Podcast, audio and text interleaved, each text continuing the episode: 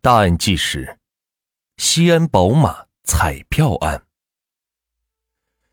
我来讲一讲改变了中国彩票史的西安宝马彩票案。这起案子案中有案，离奇曲折，充分暴露了人性的丑陋与奸诈，堪称当代第一起案。故事要从二零零四年说起。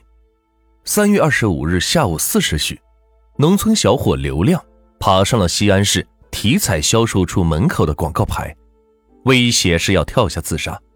此举是引发了大量群众聚集围观。这个年轻人为什么要自杀呢？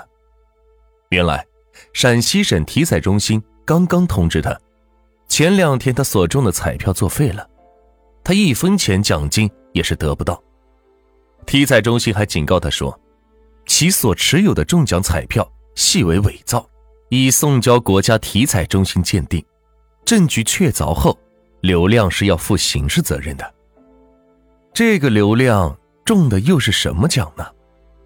是陕西省季开型体育彩票特等奖，一辆宝马车和十二万元现金，总共价值六十万元。听体彩中心说，不但宝马车没了。还有可能被抓，情绪激动的刘亮爬上了广告牌，准备用极端的方式证明自己的清白。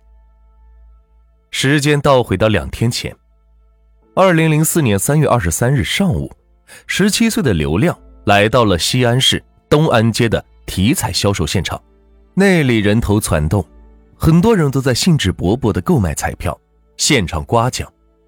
这是当年极为流行的一种抽奖方式。即开式彩票，彩票主办方会租下一块空地，将奖品摆到主席台上，引诱老百姓前来购彩刮奖。刮开后的图案如果与中奖图案一致，就可当场领走奖品。在当年中国集开式彩票销售时的盛况，台上的奖品会有小汽车。看到这一场景，农村小伙刘亮也来凑热闹了。他买了十块钱的彩票，刮开其中一张，赫然出现了草花 K 的图案。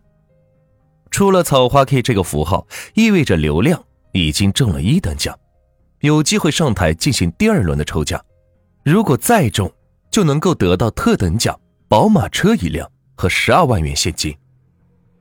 刘亮被请到主席台上，工作人员拿出标着一、二、九、十的四个信封。让他挑选，刘亮挑选了九号信封。在西安市新城区公证处人员的监督下，刘亮从九号信箱中抽出了一张纸，上面写着“宝马”。果真，这个小伙子中了特等奖。刘亮在工作人员的指引下，戴上大红花，随着女模特坐上轿车，在西安市巡游了三个小时，为其开市体彩。做足了宣传，宣传完毕后，刘亮美滋滋的返回家中，就等着去体彩中心正式兑换宝马和奖金了。直到这通电话的到来，刘亮一怒之下爬上广告牌，威胁自杀。刘亮的此举瞬间引起了全社会的关注，西安老百姓是众说纷纭，怀疑体彩中心作假。三月二十六日，陕西省体彩中心。召开新闻发布会，宣布经国家体彩管理中心鉴定，刘亮所持的草花 K 系由草花二涂改而成，系假彩票，此中奖结果作废。三月二十七日，刘亮家也是针锋相对，在家中召开新闻发布会，表示体彩中心手中所谓的假彩票，绝对不是刘亮当初购买的那张。就在同一天。陕西省体彩中心主任贾安庆接受了焦点访谈记者的采访，表示体彩中心已经报案，并且彩票的信誉就是我们的生命，以人头担保体彩中心没作假。听说刘亮在家里召开新闻发布会后，贾安庆表示，刘亮所持中奖彩票是假的，不管是他作假还是别人作假，他拿这张假彩票领奖是属于诈骗行为。我奉劝当事人尽快投案自首。另外，有一些律师想出名，为流量辩护，最终会身败名裂的。但流量坚称自己没有作假，如果作假，也是销售彩票的人员作假，反诉西安体彩中心。接到陕西省体彩中心报案后，西安警方决定找此次彩票销售的负责人孙成贵了解情况。但让警方尴尬的是，在了解完情况之后，孙成贵竟然失踪了，这让公诉机关一下子是没了人证，证明刘亮伪造彩票的证据不足，证明刘亮没有伪造彩票的证据也不足。与此同时，宝马彩票事件是不断的发酵。刘亮身边聚集了一个律师团队，对他是进行法律支持。央视调查的结果是，西安即开型彩票的销售其实早都被承包出去了。组织彩票销售工作的承包商杨永明是浙江湖州人，之前长期为陕西省体彩中心提供中奖奖品。通过这一层关系，他和陕西省体彩中心上下都是混熟了。一九九七年开始。他开始承包陕西地区的即开型体彩发售工作，孙成贵便是他的手下。压力现在被传导到了西安警方。四月下旬，西安警方开始彻查彩票销售的整个经过。这一查，就查出问题了。此次开奖共销售彩票一千七百万元，产生了四位宝马大奖得主，分别是。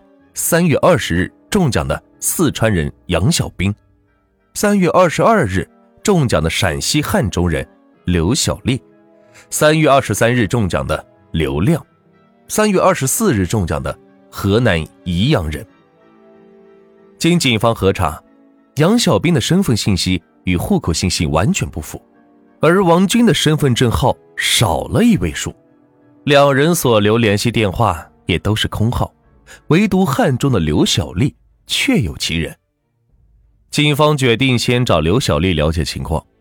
在询问刘小丽前，警方调取了她的通话记录，结果发现一个惊人的情况：在三月二十二日中奖前，刘小丽与孙成贵之间有着大量的通信往来。